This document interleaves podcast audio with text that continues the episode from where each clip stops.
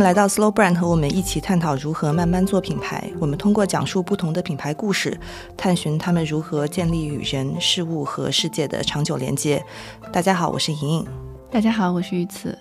有一段时间没有做常规节目了，因为我最近又回到了校园，所以整体的日子就变得非常忙碌了。但不管怎么说，最近的天气真的非常的加分。我每天坐在教室里的时候，心已经跟着云飘走了，太想出去走一走了。虽然好像距离国庆假期结束也没有才多久，还挺不好意思跟你分享我国庆在伦敦的经历的。说说说，呃，因为我觉得还是很幸运，因为国庆在伦敦的一整周天气都特别好。呃，我觉得对于这个城市来说，应该是难得的一周的好天气。而且自从我们做完 Slow Living 城市特辑之后，我觉得也改变了自己在旅行的时候的重点吧。我觉得这次把更多的时间给到了公园，去看一些展览，然后在一些 neighborhood 里面闲逛。因为也有一些朋友住在伦敦，所以他们就邀请我到他的家里面，看到就是当地人他们生活的一个情景。然后家边上的公园，放学以后有很多小朋友在那边玩，就是真正能够感受到当地人是怎么生活的。而且我觉得整体上这次出去玩，就会觉得嗯，没有在一个购物的状态，因为就觉得看到很多东西，嗯，自己要么就觉得啊，我不需要这个，嗯，唯一买的几件小物件也都是因为当时。的那个购物体验特别好，那店员给你做了很好的讲解，然后后来买了一瓶香水。就觉得呃，原来虽然我们没有在节目里面特别的去倡导一种反消费，因为我觉得，嗯，消费还是能够带来一些很好的体验跟很好的感知的。但是怎么样更有意识的消费，其实一直是我们在节目里面想要去讲的，也更明白我们在购物的时候在买什么啊，即使是冲动，也是知道它是怎样的一种冲动。嗯，看来这次远行其实给莹莹也带来了不少新的灵感跟。新的购物体验吧，所以我们今天还是要聊聊购物。嗯，但购物怎么聊呢？这个问题其实我也想了蛮久的。所以逛街真的还有一些新的 idea 或者新的想法吗？我想说，其实与其无法突破我们现在的选题，或者有一些新的创新，那我们是不是就可以回到逛街最传统的方式？所以本期节目，我们就一起来逛逛百货吧。嗯，其实对于大部分我们周围的朋友来说，百货已经慢慢在淡出我们自己的生活，包括我自己在内。我其实已经不记得上一次真正去百货逛是什么时候了。唯一最近一次是我想要买一双 Birkenstock，然后好像在上海只有久光百货有他们的专卖店，然后我就特地去了一趟久光。但其实平时也不会特地去一些百货。嗯，然后前两天我也看到了，就是微信的推送说上海的这个太平洋百货也关店了。那这两年其实不管是一线城市还是二线城市，其实都迎来了一波百货的这个闭店潮。嗯，那闭店的原因其实有挺多的，像是线上购物的这个崛起，还有包括前几年的这个疫情的情况。但我想最根本的原因还是百货所提供的环境以及体验已经没有办法满足我们现在的一些生活需。需求了，嗯，我想大家都会感受到百货的空间会相对的比较陈旧，对，也比较的狭窄。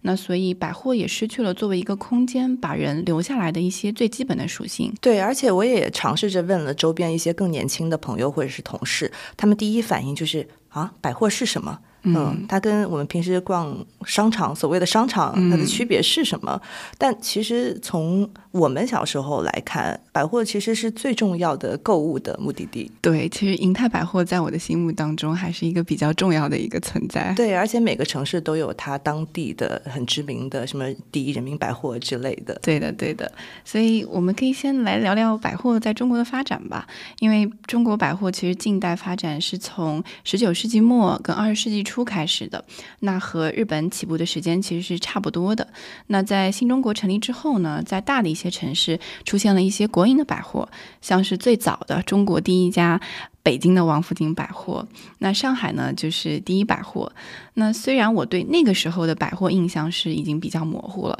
但是在我爸妈忆苦思甜的时候，还是会经常 提到百货。对的，像是他们会说，比如说结婚买一床新的被子，肯定就要去这家百货。那搬家可能就要添一个大件，比如说电视机。所以百货在他们那个年代是生活当中非常重要的一个见证者，就是攒钱买大件儿的对地方。对的，对的。所以，但是百货真正在中国的发展，其实是在一九九零年之后了。那随着百货公司的改制上市跟外资的一些支持，这个时候的百货公司规模获得了迅速的扩大，那商品的种类也变得更加的丰富起来。一些合资百货，比如说北京的赛特购物中心，还引入了当时他们合作伙伴八百伴当时非常先进的一些运营理念，像是会员制度跟季节企划。嗯，那从更加宏观一点的角度来看呢？中国百货跟购物中心的发展，其实跟我们城市的发展有着非常紧密的联系。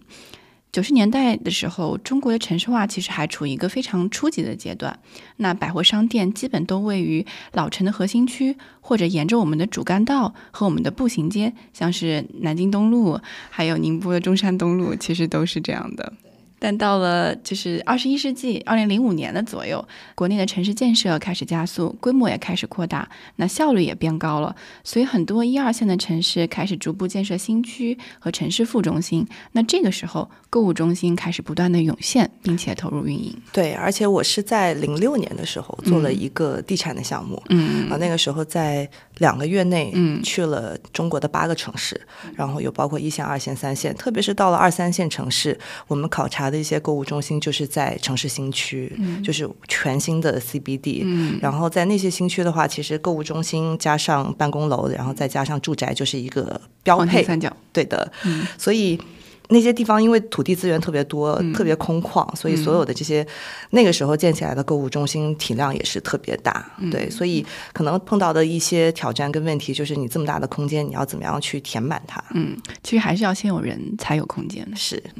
但其实百货跟购物中心，我想在国内是这样，在国外其实也是差不多的。你在伦敦、巴黎、纽约，其实你看不到非常大的商业综合体在他们的核心区里面，嗯。因为我想可能是他们那个时候城市发展已经经过了那个阶段，所以已经没有那么多的土地资源了，他们只能把更大的综合体放在他们的一些卫星城跟他们的副中心，像是东京二子玉川的这个 Rise。呃，我觉得在我心目当中，二子玉川是一个很理想的卫星城社区的一个样子。嗯因为你一进到那个地方下地铁，你就会觉得哇，这是一个很宜居的一个圈子，生活圈。环境非常好，对，交通很便利。是的，而且在那边也有一个很特别的鸟屋书店作为它的一个主力店。对，有鸟屋家电对吧？对，嗯因为它的规模比一般鸟屋书店大，而且它很巧妙的按照生活方式，比如说呃厨艺，比如说客厅，然后去把他的书本跟家电做了一个穿插的嗯策划在空间上，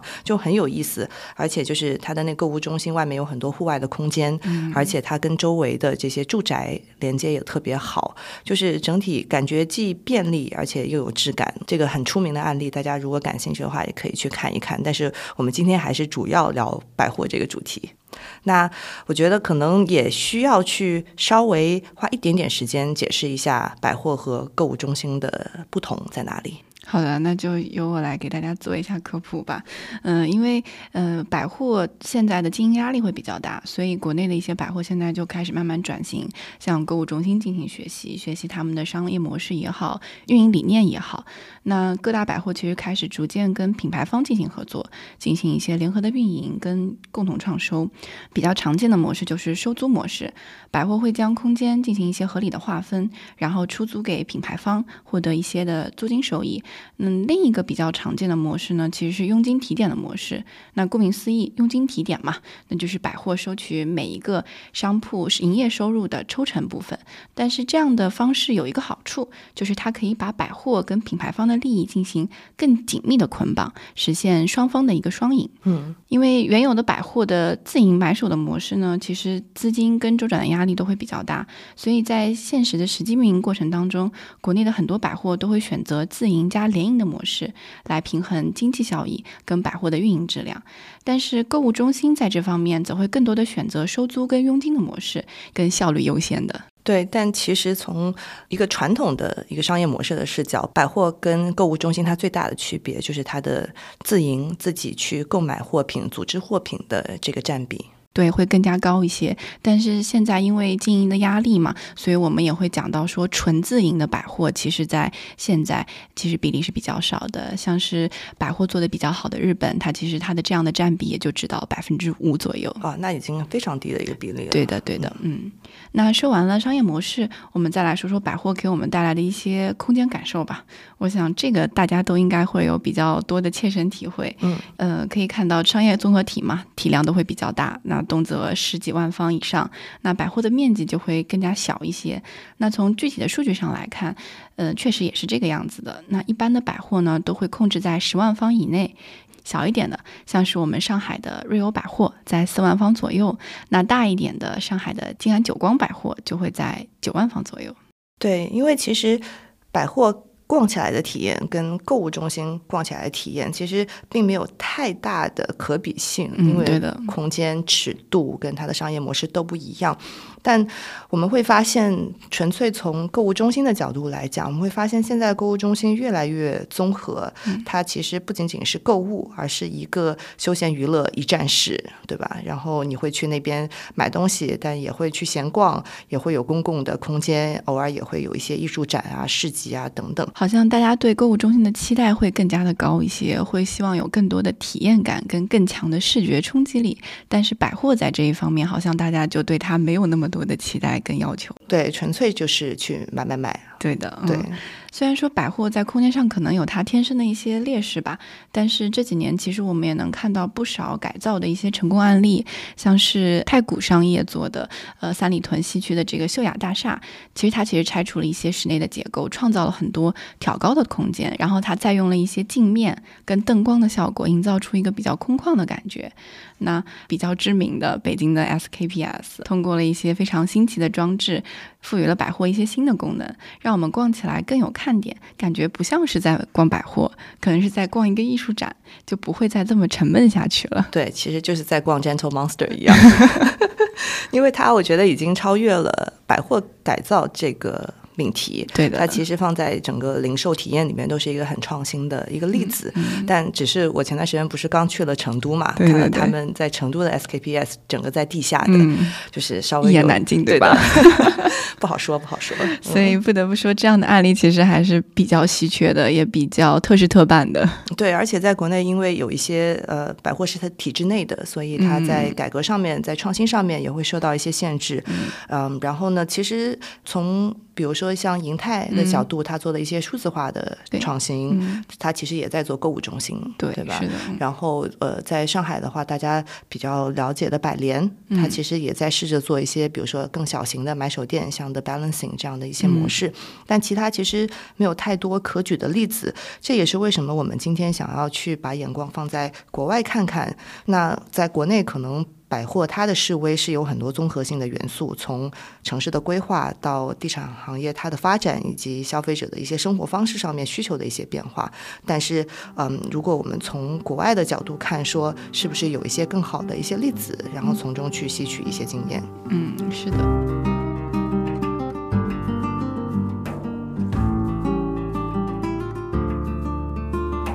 随着购物中心在城市里的密度越来越高，体量也越来越大，嗯，但其实购物中心也陷入了一个同质化竞争的局面。这个我想可能跟每个地产公司产品的标准化有关系。但是从一个消费者的角度来看，每一个购物中心空间上差不多，品牌差不多，购物中心就不再是一个让我们消遣的地方，会觉得很 boring。对，因为其实大家的品牌组合差不多，嗯，而且你进到一个品牌店里面。品牌选货，它也不会太多的去根据购物中心去做调整，然后装修也很像，就是比如说你去太古汇的，我随便讲，Lululemon，跟你去环贸，如果逛 Lululemon，其实体验没有差不多太大的区别，对吧？我觉得另外一方面，可能在放到前几年，逛购物中心是一个新的休闲方式，嗯，但是现在感觉是大家没其他事情可做了，那我们就去。逛逛个商场吧，对吧？而且当你特别有目的性的时候，你会觉得挺麻烦的，因为你要绕好多层的电梯，然后才能去到你想去的那个店铺。我一般都直接坐直梯。对，而且可能我觉得购物中心它的购物氛围因为比较大嘛，所以就是有的时候也就挺冷清的，它没有一种就是让你想要买买买的冲动。对，如果你去像日本伦敦还有东京的百货的话，你会发现其实。商品非常的琳琅满目，然后人气也更旺一些。嗯嗯，我相信现在国内的购物中心其实已经发现了这个同质化的问题，而且他们也尝试着做一些改变，嗯，像是置入一些呃当季的一些活动啊，举办一些集市啊，也希望来聚拢人气，然后做一些他们的创新跟他们的差异性吧。但是要做到趋同跟不相同，然后找到趣味性，其实我觉得还是。蛮难的，嗯，对，而且我一直在回想说，那个时候在美国，其实大家逛的都是百货，呃，从 Bloomingdale's 到 Nordstrom，到 Macy's，然后到高端的 Bergdorf，对吧？呃，还有 Saks，其实这些全都是百货，但是。你会发现，他们每一家都不一样，它的受众不一样，它的体验空间不一样，它的选货也不一样，然后它的优势也不同。那虽然说美国这几年可能整体的百货零售都在一个关店潮，那他们怎么样做到不一样，其实是一个还蛮有意思的课题。但话说回来，我们会觉得百货好逛，它好逛在哪里呢？百货，嗯，可能给我留下的自主性会更多一些，空间也会更强一些，因为商品很清晰的就陈列在那里，我可以看到，然后拿起来体验一下，然后就放下就可以了。我不会有太多的 pressure，就是来自于 sales 的压力，就是他会盯着我说我到底要不要购买这件东西，也不大需要他们的协助，因为所有的商品都挂在那里了，你就自己挑选，自己去试衣间就可以了。嗯，所以这让我感觉。百货逛起来会非常的轻松，更加的自主式。对，自主。我会比较喜欢它分门别类很清楚，因为 department store 就是一个一个 department，是我要去到哪里，然后所有的选择都放在我的眼前，嗯，就跳起来很有效率。这次还仔细思考了一下，我发现所有百货它的底下。就是比如说 B 一层地下的 food hall 做的都很精彩，就包括像瑞欧楼下的那个 food hall，对。然后我这次去伦敦的 Harrods，哇，那个好精彩，就是你可以只为了它的那个 food hall 那一层去一趟。对的，是的。那其实除了你刚已经说到的这个 food hall，呃，我觉得百货还有一个吸引我的点，就是它有很多的餐吧，就轻餐的餐吧，不是那种重油烟的那种餐饮。那一般这种餐吧会放在他们百货的一个顶层，或者是有景观的地方，就能够让你欣赏到最棒的 view。啊，让我印象比较深刻的是，当时一八年去。意大利的时候，嗯，我们逛完了米兰大教堂，然后想找一个地方就随便的吃个饭，然后就进了对面的文艺复兴百货，然后他的餐吧就在他的五层，嗯，然后我跟我爸爸就点了一几块钱，应该是几欧的这个意大利面吧，然后刚好又是傍晚时分，然后我们就看着太阳在米兰大教堂那个缓缓的落下，就非常的惬意。就是几块钱的意大利面换来了 million dollar view，是的。对，所以这个也是为什么我们有今天这一集内容。我们试图从品牌的角度来讲讲百货，为什么百货更容易做出更有差异性的一个体验跟品牌性。其实，我觉得我们从来没有在节目里面给品牌下过定义。嗯嗯，这也是我们可能有意为之的事情。对，因为其实品牌的定义有很多，有人把它等同于定位，嗯，有人把品牌定义成它所为不同的人、不同的利益相关方所创造的价值。在有的理论里面，可能品牌就等同于它给到人的体验。但我觉得，其实今天我们想把这个问题更简化一下。其实，当你觉得这个东西，不管它是一个人，或者是一个体验，它有品牌性的时候，它是什么意思？那前几天我看到了一段话，我想要分享给大家。他就说，呃，我们用 Nike 来举例子。嗯，那当 Nike 跟你说他想要开一家酒店的时候，你可能第一时间就能够非常清晰的想象出 Nike 开的酒店会是什么样。如果反过来，今天我问你说，呃，今天 Hyatt 或者说希尔顿，嗯啊，酒店管理方，对他要做一双鞋子，反过来。那你能想象出他会做什么鞋子吗？我好像想象不大出。对，因为他在我们心目当中，它更多的是一个服务、一个产品，但是它的品牌性呃，并没有那么强，就是很难让你产生一种联想。所以我觉得今天我们想要探讨的是，呃，百货它作为一个购物的这样的一个商业模式，它有品牌性在于它能够让人产生联想。有很多百货它在做一些差异性的策划、差异性的叙事。那购物中心它做的大而全，所以会缺少这种差异性的形象，但。百货更加小而精，容易定位更加精准，然后有自己的一个叙事的体系。嗯，也因为百货的这些差异性，让我们对百货更加有记忆点，也会有更加长效的体验。呃，在内心可能也会留下一些比较积极的一些影响吧，就会想起来会很开心，你下次还会去光顾那个地方。我想这个也是百货品牌性的一部分。就像我在英国的时候，经常会看到一个广告，尤其是每逢圣诞节的时候，你会看到英国百货 John Lewis，他会发一个圣诞的宣传片。然后每年的这个圣诞宣传片呢，宣传的其实它并不是 John Lewis 作为百货，他在圣诞节为大家提供了哪些产品，然后给大家。提供了多少的优惠，而是传递出 John Lewis 作为一个百货，参与到每一个英国家庭的一些重要时刻，然后也会唤起你家庭生活的一些非常温暖的一些片段。你知道，每年看 John Lewis 的圣诞宣传片是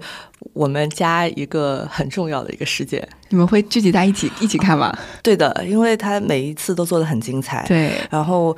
我印象最深的是有一年，就是一个兔子给一只从来没有看过圣诞节的，因为要冬眠的熊送了一个闹钟。哦哦，非常的暖心的一个宣传片。对，它就是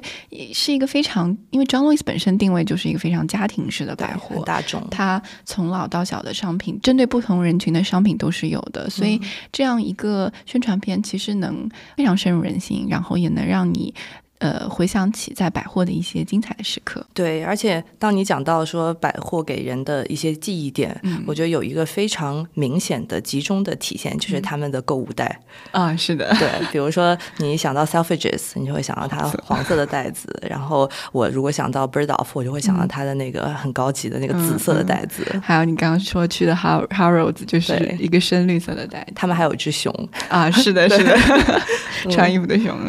那今天我们要分享的第一个百货是位于伦敦摄政街上的 Liberty，它的购物袋其实也是紫色的。对，然后因为今天我们要做这个节目嘛，所以我去伦敦的时候就是仔细的逛了一下 Liberty，做了一下现场调研。对，但我第一印象非常的惊讶，因为十月份嘛，十月一号，他们竟然已经开始卖圣诞礼物了，然后有一个专门的就是圣诞 gift shop。对，然后他们有一个美妆日历，我想那个美妆日历应该是从这家百货发源的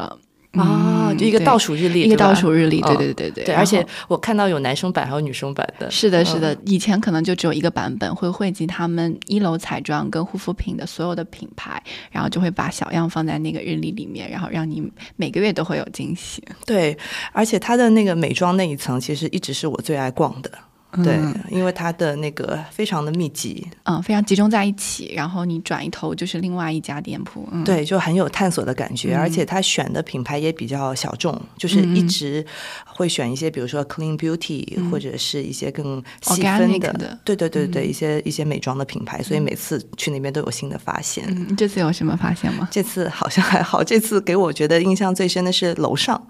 因为其实以前我会逛比较多，像美妆啊，然后服装，因为他选的品。品牌也是我可能个人会比较喜欢的，比如说 A P C，然后 Y M C 都会选很多。但这次我就逛了楼上的两层，我就会发现它家居的 offer 非常的精彩。嗯，对，就是琳琅满目，而且都很符合他们自己的调性，都是那种有印花的，从小的沙发，然后到一些餐具、装饰用品都有。然后我还发现走到一个小房间里面，呃，它里面全都是。白色的瓷器，嗯，小心轻放，是的，所以我就觉得它其实楼上的家居 offer 就非常好，嗯，然后让我最惊讶的是。我我发现以前可能真的就没有好好逛过，嗯，然后它其实有一个区域是卖布的嘛，嗯，对，是的，是的，对，他们自己产的布，然后各种印花，对，然后他卖布的那个区域其实就是跟我们以前印象当中的一样吗？我觉得很类似，就是他会把那些布一匹一匹的陈列出来，是的，然后还有一些很大的桌子，你就可以在上面自己裁，嗯，对，然后呢，我还逛到一个小房间里面，就卖的全都是裁缝用品，就是什么剪刀啊，然后。针线啊，然后还有一个一面墙的全都是卖各种各样纽扣的。嗯，对，嗯，其实 Liberty 这个陈列就感觉很像家里一样，你这个房间是你妈妈做衣服、做布料的，那个房间可能是爸爸用来打扫园，就是花园的，就是有这种感觉。然后他用不同的房间做出不同的主题，还有不同的品类的陈列。对，嗯而且他真的就像家一样，有的房间里面还有什么壁炉啊，然后放一些沙发家具这样子。然后刚刚你说到布料，其实我有个朋友，他就很喜欢买 Liberty 他们家的布料。嗯，然后他自己家里有一个家用的裁缝机，然后就会做一些布袋子，还有女生用的那些发圈，然后时不时的就会给我一个，好棒。然后每次收到的时候，哇，我觉得就很开心，就非常的喜欢，嗯。嗯，然后我想，Liberty 可能他从这样的一个呃物件当中，可能也延伸出了一种他自己的一种潮流，嗯但他不会追逐潮流，而是创造一种比较潮流的生活方式。我觉得，嗯，这一点我觉得跟他当时创立的初衷其实比较一致的。嗯那讲到 Liberty，它诞生在一八七五年，其实当时的这个名字其实也是源于它的这个创始人，创始人叫 Arthur Liberty。那当时他是比较野心勃勃的，想要开一家经营来自世界各地的艺术品、装饰品跟面料的商店。那于是呢，因为他那时候比较穷嘛，所以他就向他的岳父借了两千英镑，嗯然后将他的这样的一个非常呃。综合的野心吧，转化为了现实。嗯当时呢，整个英国其实处于一个被东方文化，尤其是日本文化影响非常深的一个状态，所以当时 Liberty 的开业对整个英国社会是具有着非常不可抗拒的吸引力的，嗯非常大受欢迎，嗯，对非常新鲜，所以一开业便大受欢迎。所以 Arthur 在十八个月后就还清了贷款，并且吞并了周边的其他的店面，将 Liberty 的店面进行了扩大。嗯，到了一八八五年的时候呢，Liberty 的面料就被广泛应用到它的服装跟它的家居饰品当中了。因为它自家的纺织品呢有特有的花纹跟材质，非常具有异域风情，所以 Liberty 当时也被称为东方百货，受到了许多具有浪漫主义情怀客人的追捧。嗯，同时 Liberty 还影响了室内设计，对服装的变革也有非常深的影响。那以至于说，在十九世纪末，也就是意大利的新艺术时期，诞生了特有的 Liberty 风格。对，其实面料一直是 Liberty 很重要的生意的一部分。，对，它是整个 Liberty Group 一年他们一点八亿英镑收入里面占比最大的，而且据说在面料这一块，他们有四万五千个独特的设计。对，嗯所以投入很多人力去开发这些不同的花纹。即使是在零售的这个业务里面，呃，除了刚刚讲的服装跟呃美妆。那其实他们的家具也好，还有家里的一些装饰用品也好，都是他们表现最好的一些品类。因为会将面料应用到这些配饰跟家具当中。对，因为它的面料非常有特色嘛。然后我在做 research 的时候也看到奥斯卡·王尔德他曾经说过一句话，他说：“Liberty is the chosen resort of the artistic shoppers。”然后他用了 resort 这个词，他把这个百货商店比喻成了一个度假村，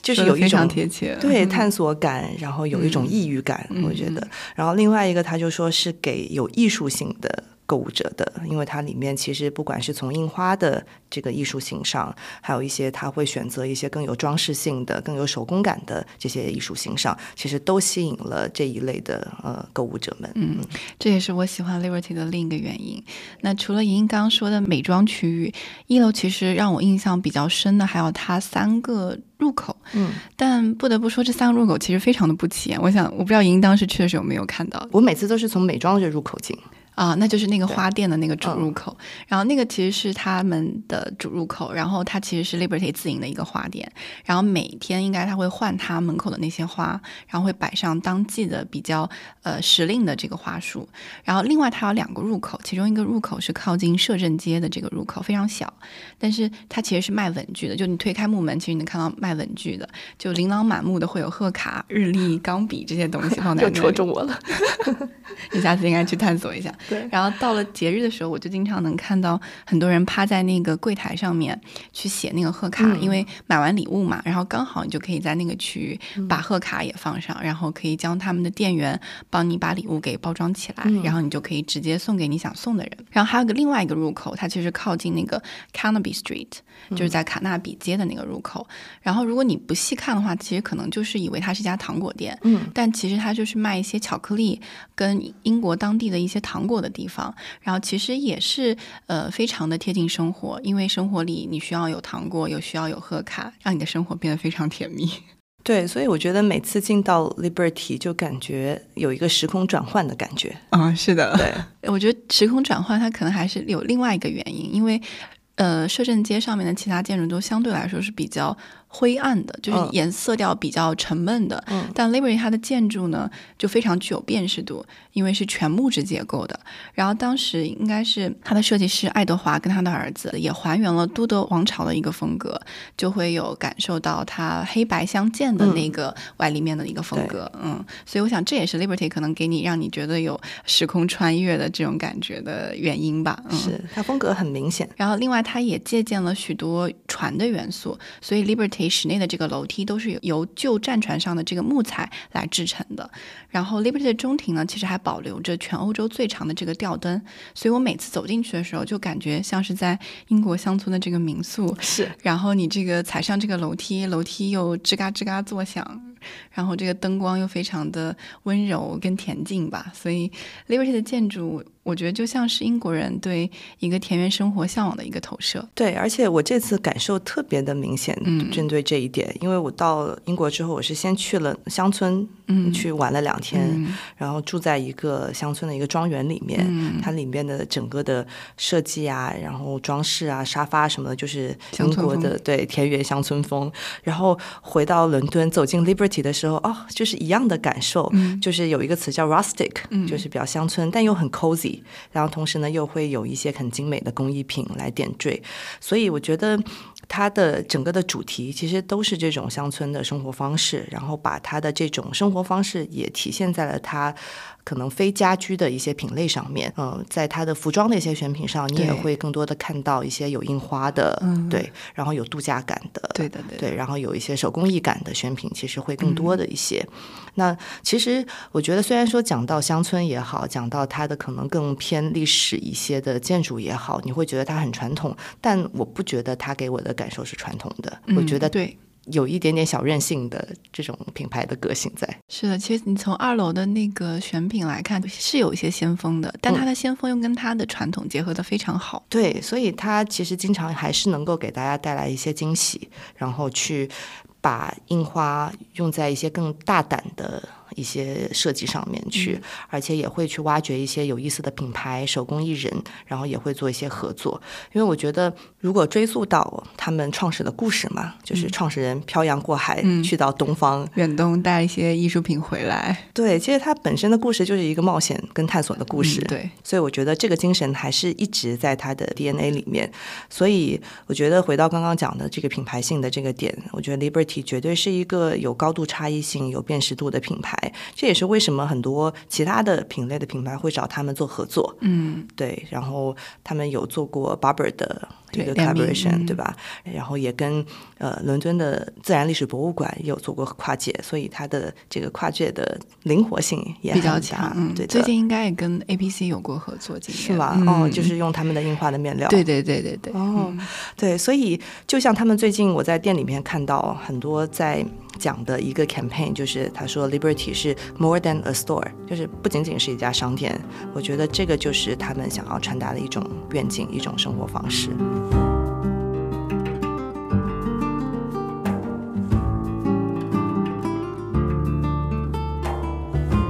Liberty 源于十九世纪末，那距今其实已经有一百多年了。但是世界上最早的百货商店其实还是诞生在我们的时尚之都巴黎。Le Bon Marché，勒盆马歇。那这家商店呢，其实是由维多兄弟创立于一九三八年的。那勒盆马歇这个名字在法语里其实是便宜货跟好市场的意思。一开始它确实是卖便宜货的地方，但是到了一八四八年，勒盆马歇被布希科特夫妇收购。随后，他们发起了一个新的商店概念，想要打造一种能够激发所有感官的新型商店。那这个时候呢，他们就扩大了商品的范围，并且也希望稳定商品的价格，使得顾客在商店可以随意的闲逛，也就是我们现在能够自助式购物的由来。那这一经营理念呢，在当时也非常的成功。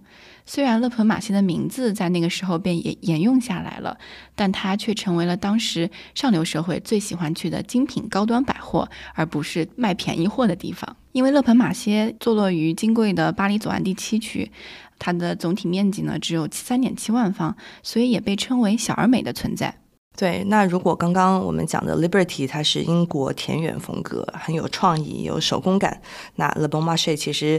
是非常的高贵典雅。我觉得相比之下，而且它的选品也好，服务也好，都是更加的考究、更加精选的。其实它的空间也同样很有特色。我觉得这种百年老百货，我觉得它的空间都是一个可以。讲很多故事的一个东西，但我觉得跟 Liberty 不一样的是，它会更加的明亮一些，色调上。对，因为它整个上面天花其实是透光进来的。对的，它最有标志性的其实是它里面的那个自动扶梯，已经提到过很多次了。对然后，因为你一进去，它就会打造一种哇哦。的这种景仰的视觉冲击感，对，你会一下子感觉心静下来，你就想要好好逛一层一层的逛，对，而且它整个的大厅采用了比较大跨度的钢铁网格结构去设计，然后让自然光能够从顶棚去。穿透下来，而且呢，它其实，在内部也一直在不断的翻新，然后不断去改造一些不同的区域。我记得我上一次去的时候，就印象很深，是它顶层的有一个专门卖鞋子的一个沙龙区域。它整个的话，因为挑高很高，然后吊顶也很精致，然后加上了一些呃金属的陈列架，然后就是我看到过那个照片，对，然后就光打进来之后就是熠熠生辉，整个空间都在发光一样。所以感觉就是他在不断的进行更新，然后把商场就做成了一件就是陈列品或者艺术品。对，嗯，那其实他商场里自身本身也有非常多的艺术展品，然后大概有超过八十多件吧，嗯。所以他其实也一直希望通过空间去传达，就是巴黎人对文化跟艺术的一种热爱。勒蓬马歇那作为法国最早的精品店跟大型的买手店，其实它的选品也是非常挑剔的。嗯嗯，他现任的负责人瓦格纳说：“他说，嗯，希望勒蓬马歇挑选最有特点的产品，来引导消费者去引领潮流，吸引客户，而不是去追捧潮流，追随客户。”那前几天呢，我也因为要做这期节目嘛，所以我当时。也问了我们的法国同班同学，我说：“你觉得勒蓬马歇的选品怎么样？”我说：“他说，他说虽然勒蓬马歇可能它的商品有点贵，跟其他百货比起来，比如说像是老佛爷，对，贵是贵的，但是他们的产品就代表了他们的质量跟他们的眼光。”他说：“他说其实也是法国人生活方式的一种体现，是一种非常巴黎式的时髦。”他说。我想，乐和马歇之所以会给人这样的观感，是因为它在品牌的选择上非常具有法国的特色跟法国的品牌性，也会选择许多在法国创立并且发展的独立设计师品牌。那除了一层的精品店以外呢，乐芬马歇其实它会按照商品的功能进行分区，将所有它选择的品牌打散。那这常常让我有一种去跳蚤市场的一种感觉。我说，就是不知道你今天会在那里买到什么，然后购买的目标也没有那么的强。对，因为我觉得好的百货跟好的买手店一样，就是你明知道它里面的品牌外面都有，对，但是呢，它就是能选到不一样的货。嗯，对，所以我觉得逛 Le Bon Marché 也是同样的，我就很想知道他挑出的那干货是什么样的。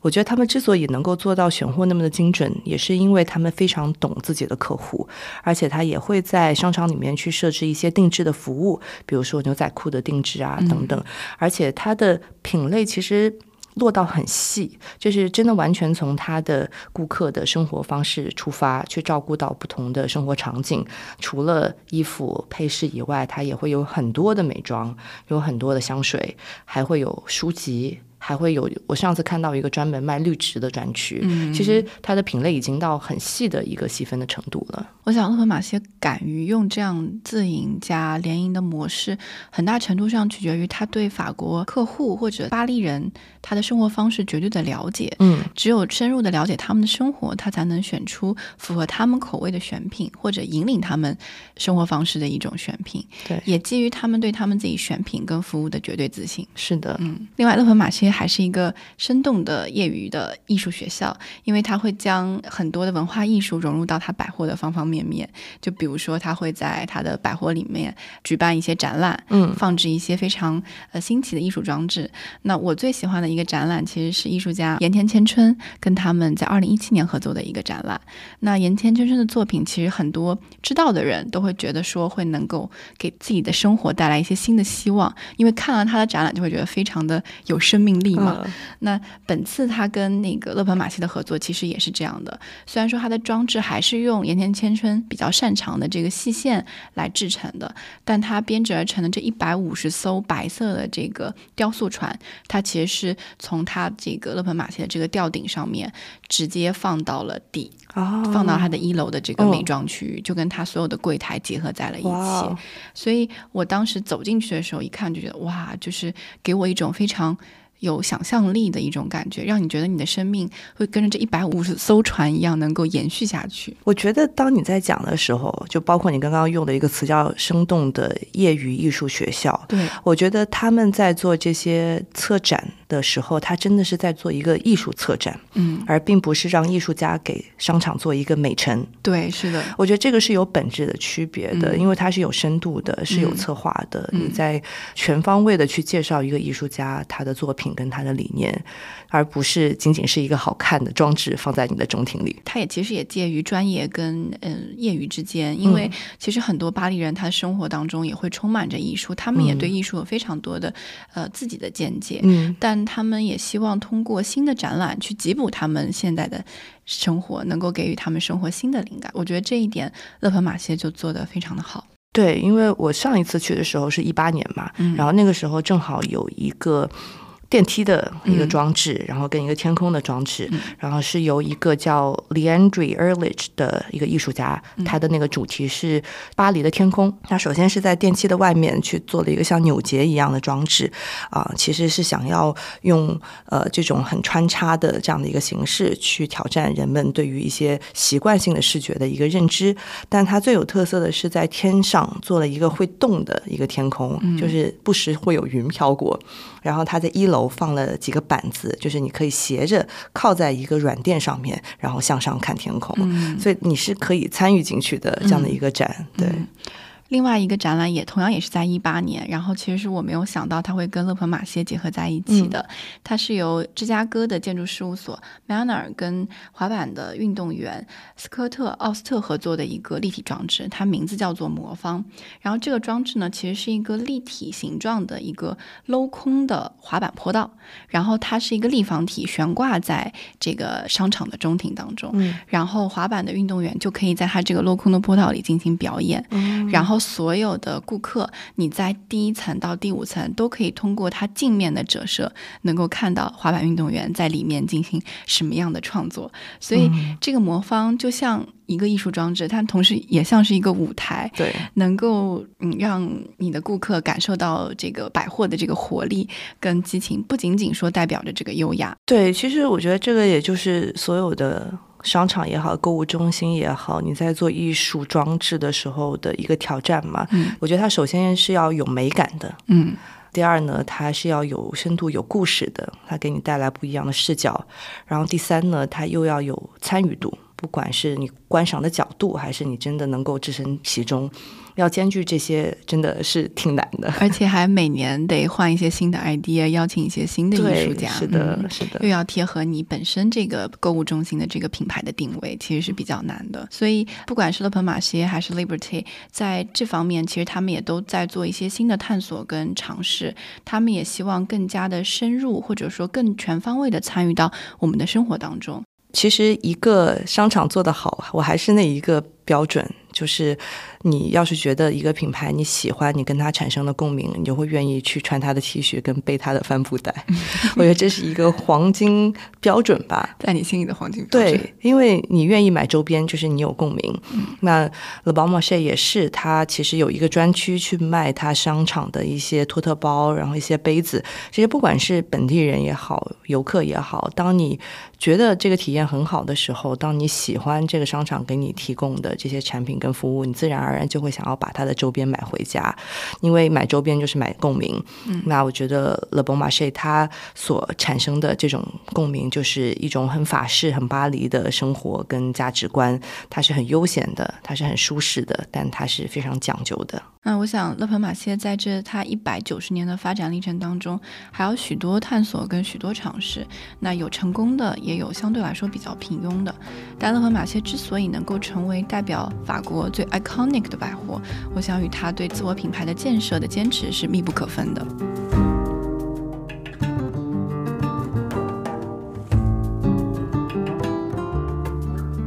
其实除了刚刚提到的两个百货以外，我个人还有一个非常喜欢的百货。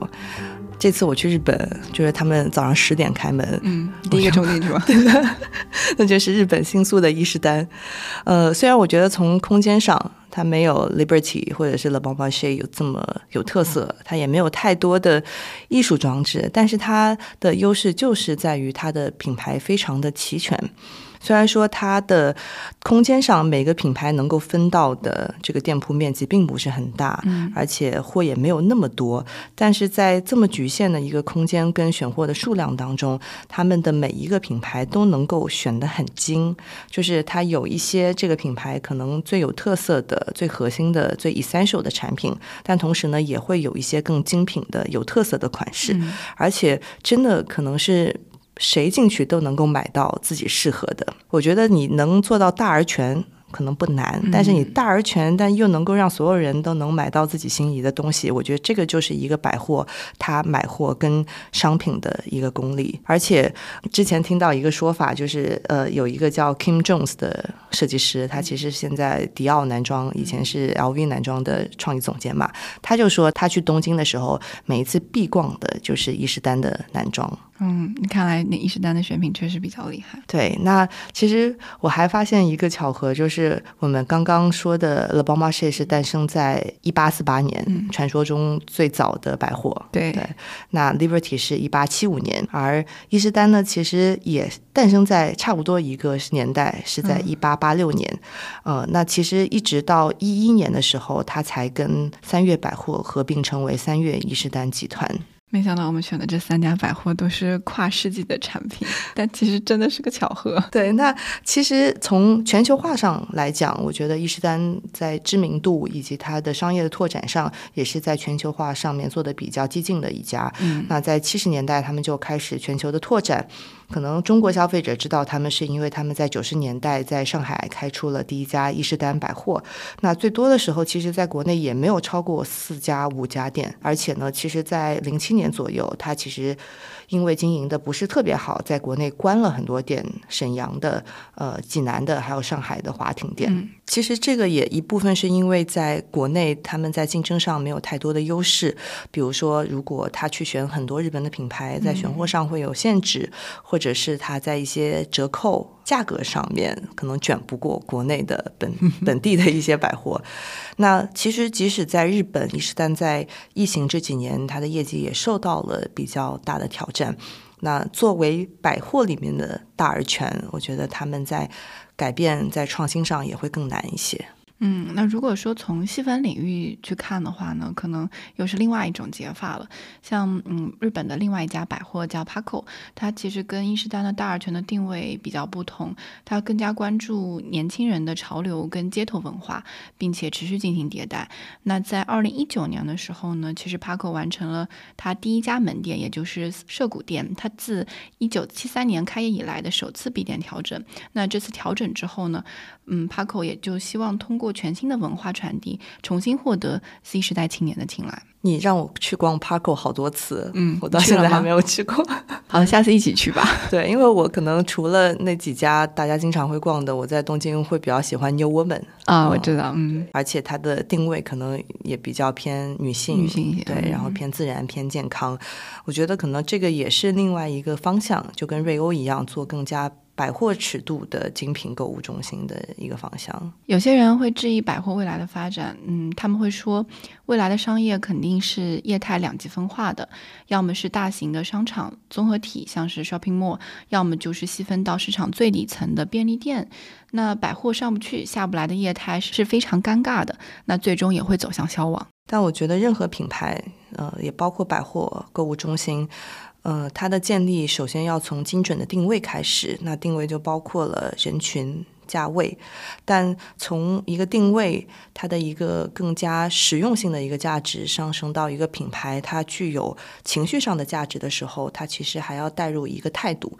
嗯，我觉得今天其实我们讲的几个例子都是非常有，我把它称之为 POV 的百货，就是有自己的 point of view，想要去打造自己的一个叙事的体系，然后有自己的态度，有自己的价值观。因为我觉得很多时候，当我们在讲定位的时候，我们会说这是一个高端定位的一个商场，但什么是高端呢？对，那有的会说啊，我今天要为中产阶级家庭打造品质的一个商场，那到底是什么样的品质？其实前面的这个前缀其实更加重要，因为它代表了你的态度跟你的 POV、你的价值观。那我们讲到的 Liberty。它的这种高端跟精致，是基于它这种有冒险跟探索精神的英国乡村生活方式。那 Le Bon Marché 是巴黎人所崇尚的一种充满艺术和文化的休闲的高端。但不管怎么说，百货还是着眼于生活、落地于生活的。所以这一特性，我觉得也赋予了百货这个空间更多的情绪价值，让使用它的人在这个空间里能够创造出更多美好的回忆，可能也是。百货作为一个品牌发展的价值所在。那今天的节目就到这边，希望大家能够跟我们一起去逛逛身边里的百货。